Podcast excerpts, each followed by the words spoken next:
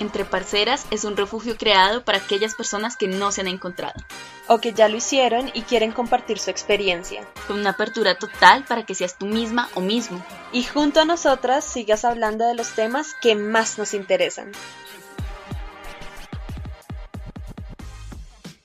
Hola, parceros y parceras, qué placer estar por acá hoy con ustedes en este día tan interesante y lluvioso en estamos grabando desde Bogotá y les vamos a compartir algo que yo creo que a todos nos ha pasado en algún momento de la vida.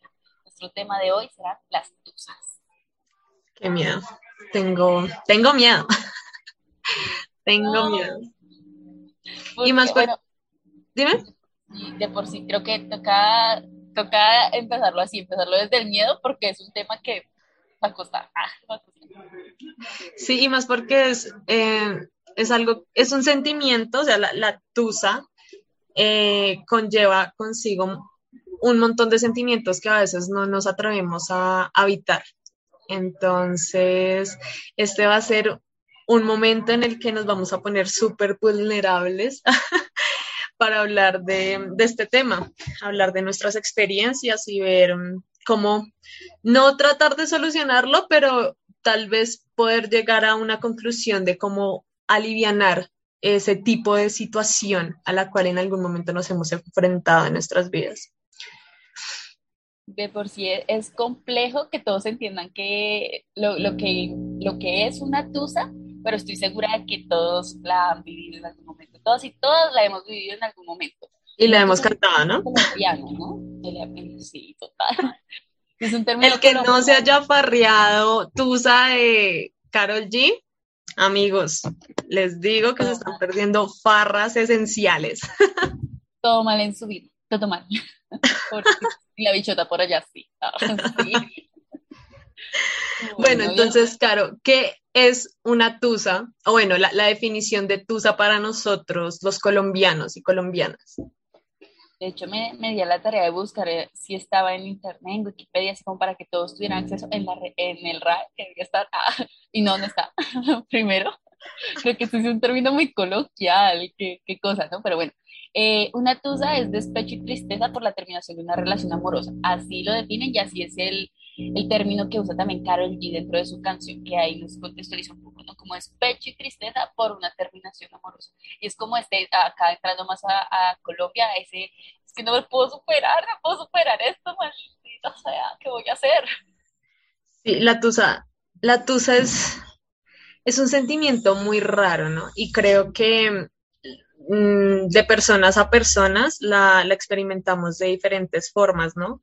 Porque hay algunos, o, eso he visto en, mi experiencia, que eh, eh, con más personas no, no se ve como que estén sufriendo, ¿no?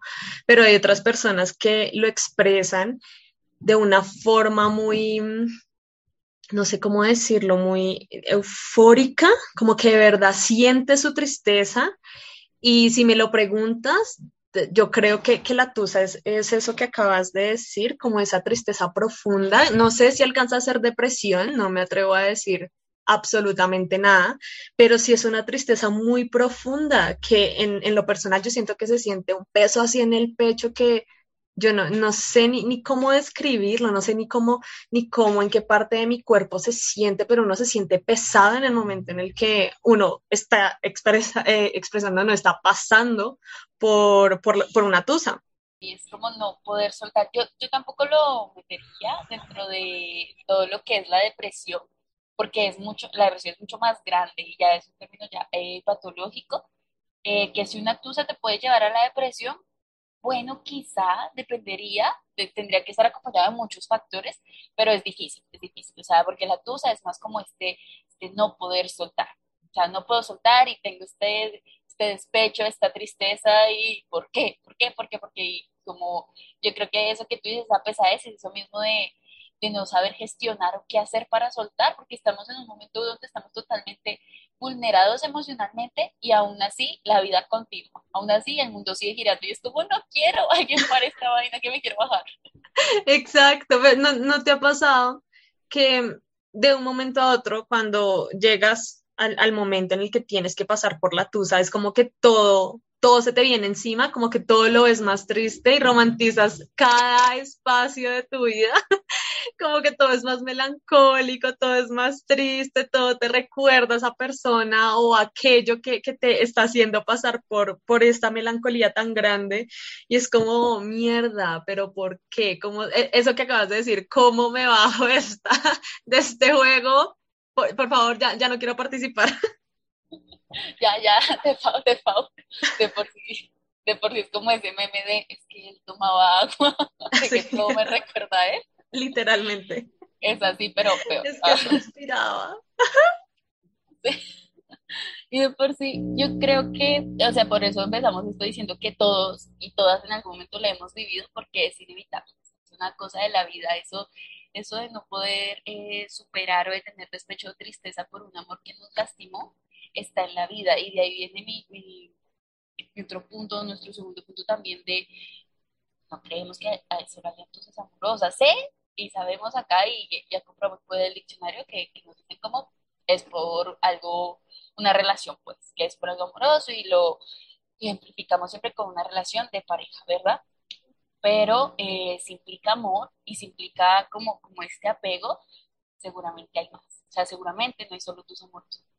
Exacto. O sea, yo creo que sí, esos apegos, pues tal vez es porque lo hemos experimentado más con el hecho de romantizar el amor en pareja, ¿sí? Que de eso espero hablar más adelante en, en, esta oportunidad.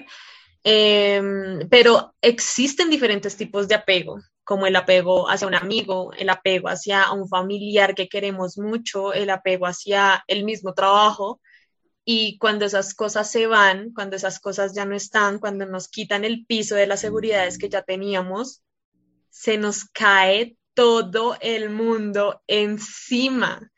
Entonces, creo que esta es como nuestra primera parte, eh, y me corriges, Caro, como mm, que hay que desmitificar que eh, e, es el desamor o las tusas no solamente se pasan con relaciones en parejas entre novios, novias, eh, como le quieran llamar, sino también están esas relaciones entre amigos y entre familiares, entre el mismo trabajo, que nos hacen pasar por una melancolía cuando de verdad nos quitan el piso y después no sabemos cómo reaccionar ante ese tipo de situaciones es, que el, el desamor, el despecho no se puede sentir solo hacia la persona con la que, a la que etiquetas como pareja, a la que eh, etiquetas como pareja, no puede ser solo hacia ahí. Lo que les decía, el amor se vive de muchas formas y hacia diferentes personas. Amas a tu familia,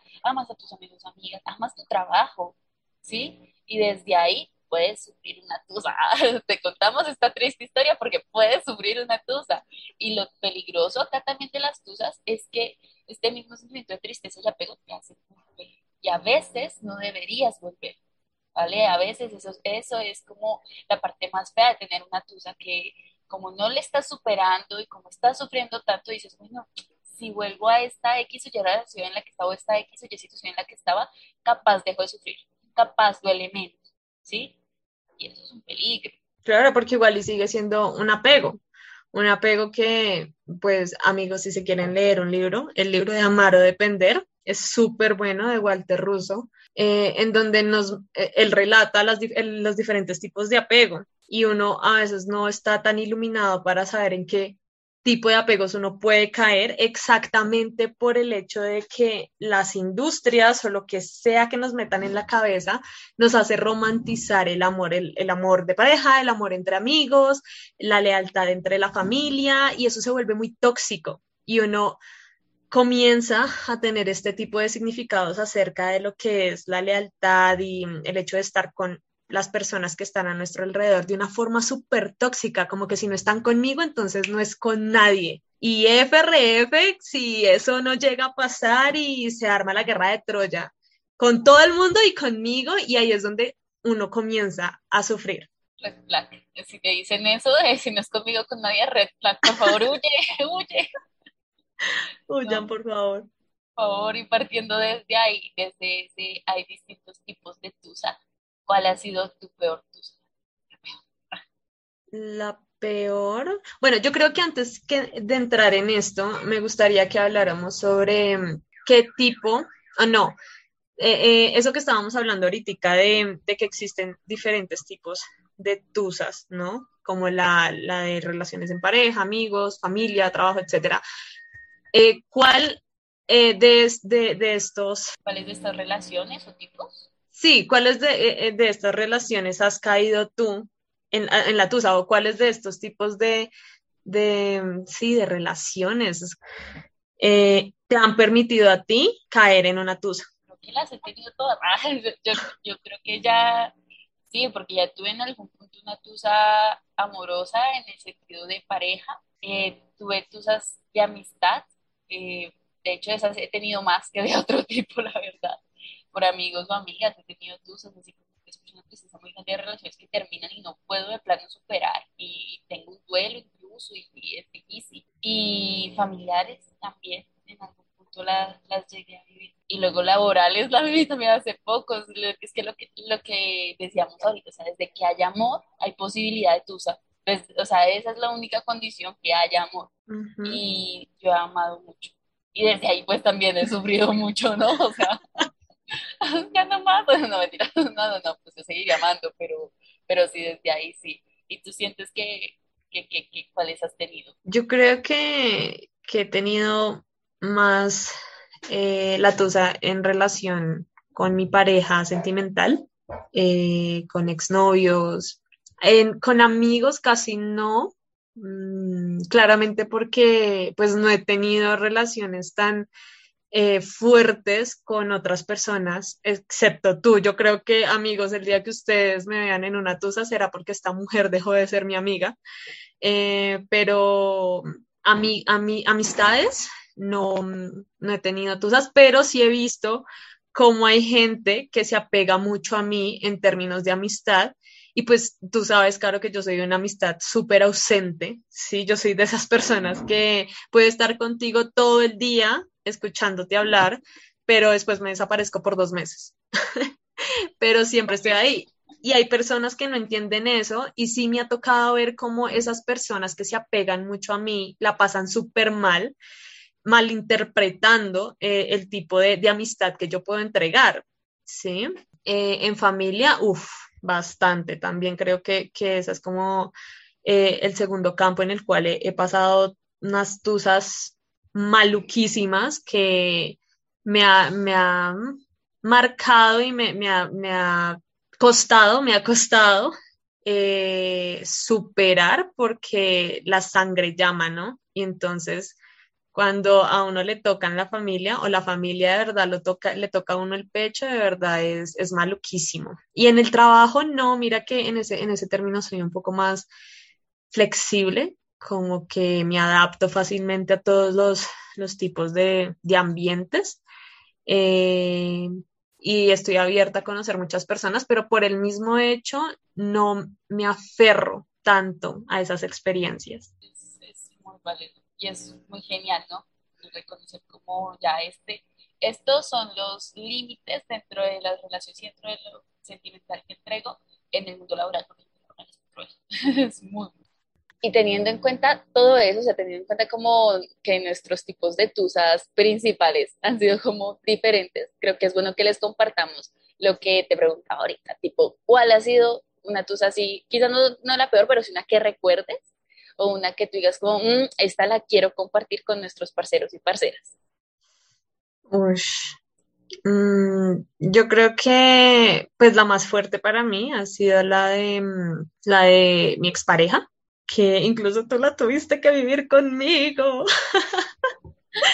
porque de verdad la pasé muy mal y creo que mmm, voy a retomar exactamente lo que estábamos diciendo anteriormente. Yo era una chiquilla, tal vez de unos 17 años, la cual había romantizado en unos malos términos el amor romántico y se apegó a cosas que no eran amor, ¿sí? Cosas que no deberían existir en una relación amorosa.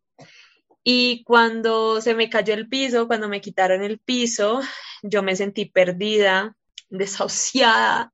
Eh, se me quitó el apetito, que no sé si te acuerdas que yo tuve que ir al hospital porque de verdad no comía, no comía de la tristeza que tenía, que yo no entendía de verdad. Yo, yo sentía dolor, pero yo ni siquiera sabía dónde sentía el dolor, si era en el pecho, si era en el estómago, las piernas, las manos, pero yo sentía que a mí todo me dolía en diferentes momentos.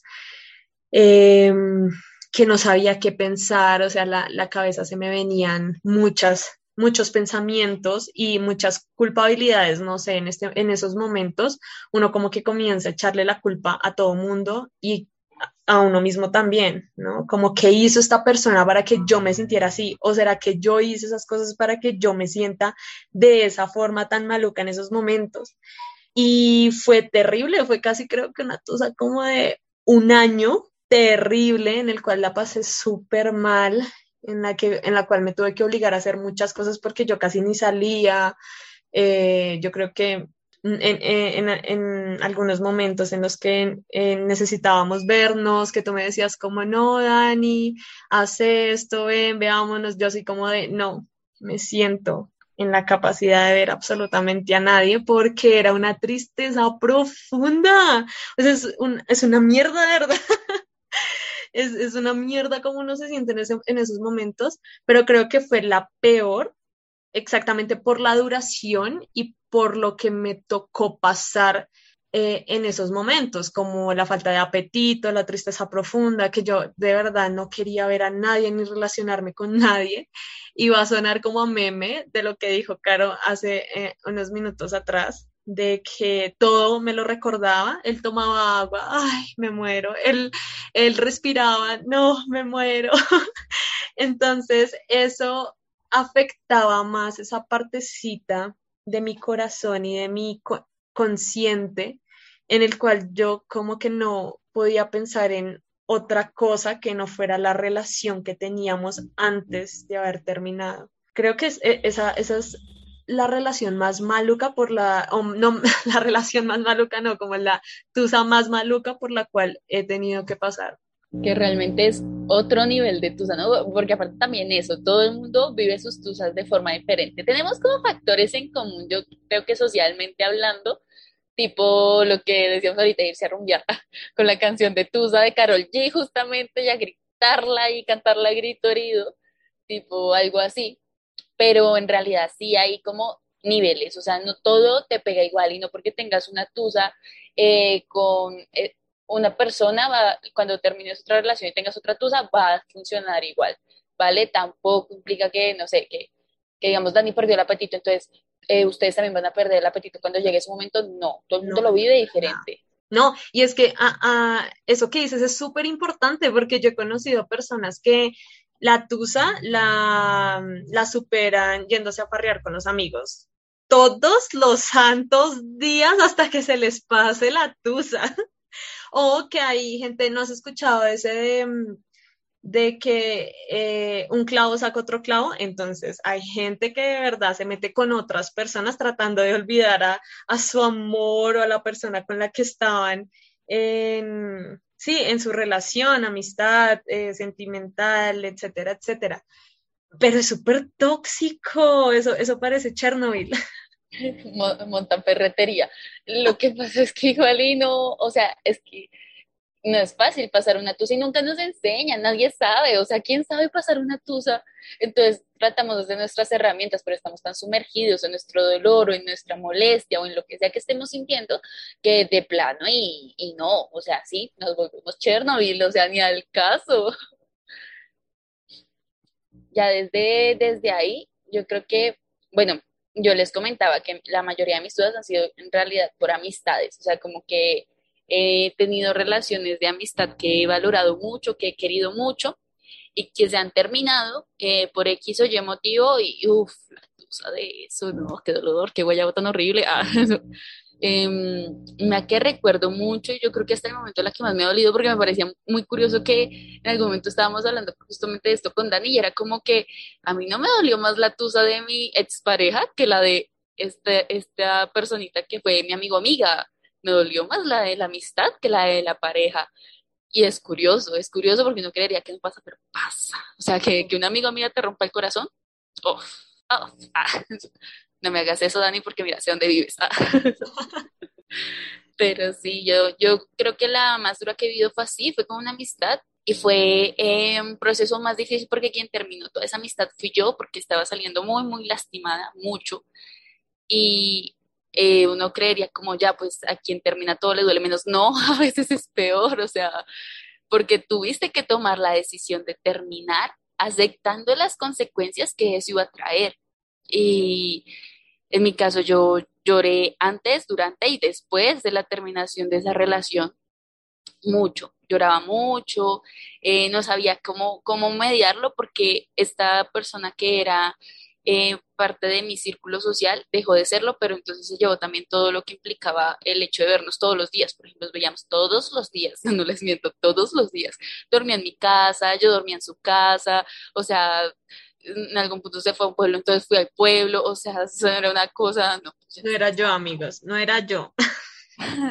no, no era Dani pero no, era, una cosa mal, o sea, así tampoco debe ser, ¿no? Ahí, ahí también me di cuenta de que, de que todo mal con esa relación, desde ahí, desde ese apego tan fuerte que estábamos generando que no era sano, o sea, uno no, no puede depender así de, de las personas.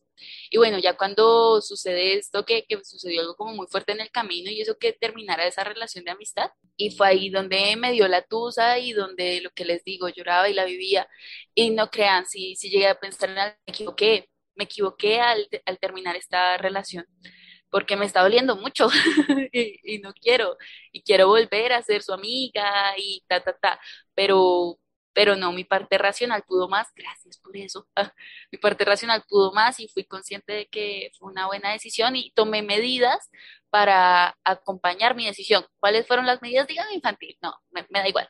Bloquear. Ah, yo bloqueé de todas las redes sociales, bloqueé el número de teléfono, bloqueé absolutamente todo. Y sé que las personas cercanas a mí bloquearan, bueno, no, no bloquearan, sino que dejaran de seguir, no, no a obligar a bloquear a alguien. Eh, dejaran de seguir a esa persona porque me mostraban cosas o de repente estaban en su, en su feed de Instagram algo y salía y era como, que no. era horrible. Entonces, esa fue mi forma de lidiarlo. Tampoco fue una forma sana, o sea, lo que hablábamos ahorita, uno no lidia de formas sanas a veces con las tusas, pero fue lo que yo encontré y lo que tenía bajo mis herramientas de ese entonces, ¿vale? Hoy en día yo creo que haría las cosas diferentes, pero en ese entonces, que era mucho más joven, y las hice así y me funcionó y hasta hace poco desbloqueé a esa persona. ya está superado, superada. pero sí, fue un proceso algo curioso de, toda esta conversación y cuando pusimos el tema, em, yo me preguntaba cómo, como que a veces nos apegamos tanto a las personas que cuando ellas se van, a veces nos creemos de, de verdad el cuento de que si esta persona no me quiso, nadie más me va a querer como esa persona me quería o como yo me sentía cómodo como esa persona me quería, ¿no? Y eso es un pensamiento muy, trágico, amigos. Hay que trabajar la sanación, ah, eh, el, el, hecho del amor propio, ¿no? De, de, de cómo nosotros, de verdad, en, todo nuestro mundo romantizamos cómo debe ser el amor que nos dan, cómo debe ser el amor que recibimos, pero muy poco se nos enseña cómo debemos amarnos a nosotros mismos para que el día en el que en el que las cosas desaparezcan, en el momento en el que de verdad nos quiten el piso y de un momento a otro sepamos cómo afrontar ese tipo de situaciones, porque no es que ninguna otra persona me vaya a querer como, como esa persona que me dejó me quería, sino que yo tengo la misma capacidad de, de, amarme y por el solamente hecho de amarme, las personas que están a mi alrededor van a sentir eso. Amigos, yo creo mucho en la energía y creo que esa energía que va, vuelve sin importar con quién estemos, así queramos mucho o no a una persona. Eh, eh, esas eran una de las, de las cosas que se me venían a la cabeza, como de verdad no esperar a que este tipo de cosas pasen, que claramente sí va a pasar porque no, no te pasa que este tipo de, de, situaciones, o sea, las tusas pasan más cuando estamos muy jóvenes, tipo, yo qué sé, 13 años, 14 años, pero ya después uno pasa por un momento de sanación o eso espero yo, o eso fue lo que experimenté yo a lo largo de estos años. Eh, y ya en estos momentos me siento con la capacidad de afrontar y decir, puedo estar con mucha gente y en el momento en el que no estén, me voy a sentir bien porque tengo la capacidad de amarme a mí misma, ¿sí? Como que al final de todo siempre me voy a tener a mí para hacer las cosas que me gustan, ¿sí? Yo soy mi mejor amiga. Sí, pues yo creo que no es tanto que las tusas pasen más en la juventud, sino que eh, se sienten como si dolieran más en la juventud por lo mismo que tú dices. Este, bueno, aparte de que no tenemos, eh, como comentaba, estrategias de afrontamiento para, pasa esto de que nuestra autoestima generalmente está por el piso y aparte nuestro amor propio también generalmente está por el piso. Estamos pasando como por mil procesos, eh, no solo emocionales, sino también hormonales, físicos, no entendemos qué está pasando con nuestro cuerpo, no nos entendemos a nosotros mismos ni a nuestra familia, el mundo nos odia, el mundo no los odia, por si las moscas, o sea, no los odia, pero, pero uno cree que sí, uno cree que es personal, ¿vale? Y se lo está viviendo y se lo está creyendo. Total. Y eso hace que todo duela más, porque entonces el otro me está hiriendo eh, porque, porque sí, porque quiere herirme, porque es una mala persona y porque no pensamos, ah, el otro me está hiriendo porque también está pasando por un proceso o por X o Y cosas, sí, o sea, es difícil y aparte me está hiriendo y lo que tú decías ahorita, como que me está hiriendo porque, porque no merezco amor o porque definitivamente eso es lo que merezco, que me traten así, ta, ta, ta, porque es que son re tóxicas en la adolescencia, auxilio. no, sálvenos.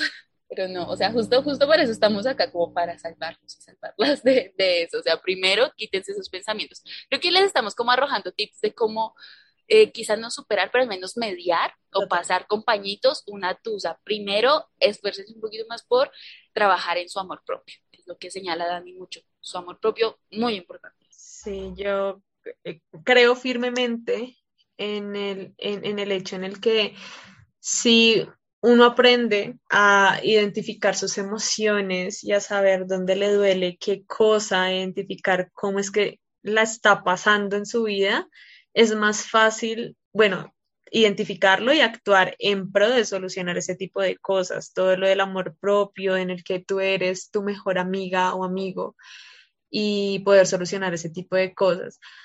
Otra cosa que se me viene a la cabeza, ya pasando por por la tusa, es que una de las cosas que duele más es pensar en las rutinas que uno tenía con esta persona, ¿sí? O con estas personas. Entonces, en el momento en el que ya esa persona no está, uno ya no sabe qué hacer, porque si voy a cine, entonces me muero. Si hago, si tomo agua, entonces me muero porque a esa persona le gustaba tomar agua, ¿no? Entonces es también en ese proceso de autoconocimiento no dejar de hacer nunca las cosas que a uno le gustan. ¿Sí? Por ejemplo, a mí me gusta pintar y por X o Y razón lo dejo de hacer. Creo que esa podría ser como una tabla de salvación para poder afrontar ese tipo de dolor o, ese luto que llevo por esa persona que no está, porque básicamente las tusas también son eso, ¿no? Como guardarle luto a una persona que se fue. Eh, pero que todavía sigue en vida, amigos. Pero sí es guardarle luto a esa persona que se fue y mm, es ese dolor, ese vacío que se siente. Y aparte de eso, como teníamos rutinas con esas personas, entonces nos quedamos en shock sin saber qué hacer, porque como ya teníamos todo predeterminado, llega el martes y el martes como yo iba a recoger a tal persona, eh, iba a hacer tales cosas con esta persona, llega un día en específico, martes, jueves, viernes, y ya no tengo nada que hacer porque esa persona no está. Entonces es identificar todas esas cosas que de verdad nos gustan para que sean nuestra tabla de salvación. Como no se pierdan, como no dejen de ser ustedes mismos y de hacer lo que les gusta solo porque están entusados, entusados y entusadas. No se pierdan en el camino, que es muy, muy fácil perderse, pero no lo hagan. Entonces ahí señalamos amor propio, no perderse, Mm, ah, no crean que esta, esta personita que se fue, entonces ya les quitó la posibilidad absoluta de tener o pareja o amigos o eh, trabajo, pues, este trabajo que se fue, en caso trabajo. Eh, no crean eso, ¿vale? No crean eso porque el mundo es gigante y hay muchísimas personas y hay muchísimas oportunidades y es duro y duele, pero hay más, ¿vale? Siempre hay más de lo que nos señalan. Entonces, vívanlo, vivan su tusa, vivan su duelo, pero superen, salgan de ahí. Exacto, permítanse ser vulnerables y por nada del mundo hagan lo que Carolina hizo eso de bloquear, o sea, bloquear a la gente porque también actuar por rabia es, es una de las características eh, más dolorosas que, por las que uno puede pasar, ¿no? Que también es como otro tip, no, no actúen con rabia, porque ya después se van a sentir peor por lo que puedan haber hecho dentro de ese lapsus de tiempo lleno de, de, furia. Yo, por mi lado, bueno, apoyo esa noción de no actúen desde la rabia, no actúen desde, desde el dolor, desde el este, ¿verdad? Desde los sentimientos que son tan poderosos y que saben que capaz luego se van a arrepentir. Eh, pero sí apoyo el bloqueo. Ah, yo sé que la gente, que, que muchas personas sé que así también están en contra del bloqueo y dicen que sienten que no es sano o sienten que capaz sí es infantil, porque también en su momento me dijeron como que qué actitud tan infantil. Pero la verdad, yo siento que si ustedes creen que esa es su forma de mediarlo o es su forma de, de sanar, es válido. Es válido porque, digamos, en mi caso era un, es que yo no podía, no puedo ver a esta persona y, era de, de, verdad, o sea, no podía verla porque yo quería llorar, me sentía mal, me, no, automáticamente si mi día iba perfecto se me dañaba. Entonces yo no podía permitir que eso me siguiera pasando y por eso dije como, oh, qué buena estrategia bloquear. Aparte de que sirve también para acosadores, ¿no? Pero acosadores, acosadores. Pero más allá de eso, realmente sí, sí apoyo el bloqueo. Ojo con eso, porque igual es una herramienta de doble filo, porque ustedes en, en su proceso tampoco deben dañar a, al otro, la otra, ¿no? están viviendo su dolor y es válido, pero asegúrense de, haber cerrado, que eso es, o sea, cuando les dije que hubiese hecho algo diferente, eso es lo que yo hubiese hecho diferente. Yo hubiese cerrado bien con esa persona y luego le hubiese bloqueado de todos lados. o sea, yo le volvería a bloquear sin mente, pero yo sí hubiese cerrado bien el proceso porque sé que ahí también obré mal yo y ahí yo también le lastimé y de eso sí me arrepiento un poco porque no, mi intención nunca fue herirle, a pesar de que también me lastimó, mi intención nunca fue herirle, pero pues ni modo, ¿no? Ah, pues ya pasó. Sí, no, pues ya ni modo, igual como lo hemos venido reiterando desde el principio de este hermoso podcast, em, las tusas son relativas, el dolor es relativo. Entonces, eh, la forma en la que cada uno actúa es del cielo a la tierra totalmente diferente.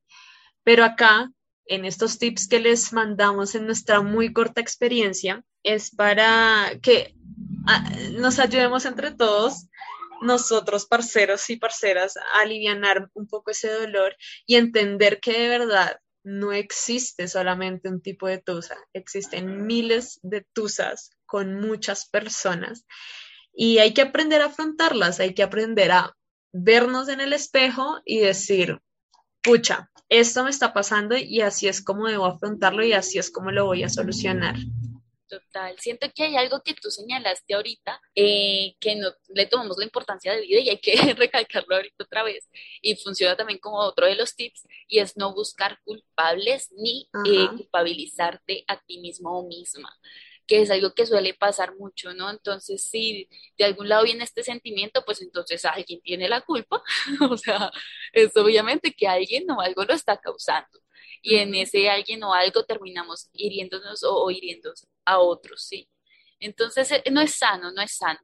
Eh, obviamente hay situaciones en las cuales uno debe asumir su, su carga o su, bueno, ahí sí, lo decimos, ¿no? Su culpa, hay, hay cosas que uno debe asumir y decir como, bueno, si fui yo quien hizo esto, fui yo quien se equivocó, fui yo quien X o Y, fue la otra persona quien hizo esto, pero no dejemos en desequilibrio o más bien en en vista el hecho de que estamos desde el dolor, desde el absolutamente, no sé, en tus amores, digamos como no, totalmente ella es la culpable, ella fue quien hizo todo por ella, no funcionó esta relación, o por él no funcionó esta relación, él está absolutamente culpable de todo, porque también tenemos nuestra parte, amiguitos, amigas, parceros y parceras, ustedes también tienen su parte, ¿sí? Ustedes también estuvieron en esa relación, no era una relación de una sola persona también estaban ahí. Entonces, desde ahí asumamos como bien nuestra responsabilidad dentro de ese juego. Sí, y de nuevo, permítanse ser vulnerables, o sea, el hecho, llorar no, les no los hace menos o más personas,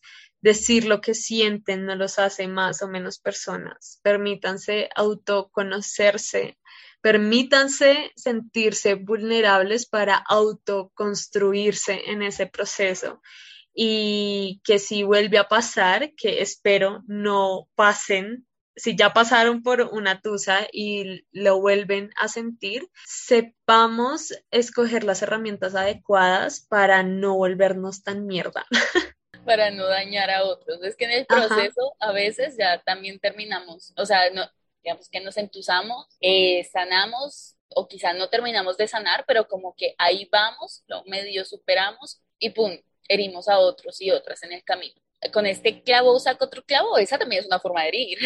A veces ese clavo con el que tú estás se enamora y entonces, ¿qué hacemos? Ajá, sí, exacto. Sí, yo, yo creo que he visto más de, de una situación como esas en la cual está la persona que quiere olvidar a su novio o novia y entonces va y se encuentra a otros chicos, otras chicas y esa persona con la que se meten termina em, más involucrada con sus sentimientos que la persona que quiso sacarse ese clavito porque quería olvidar a otra persona.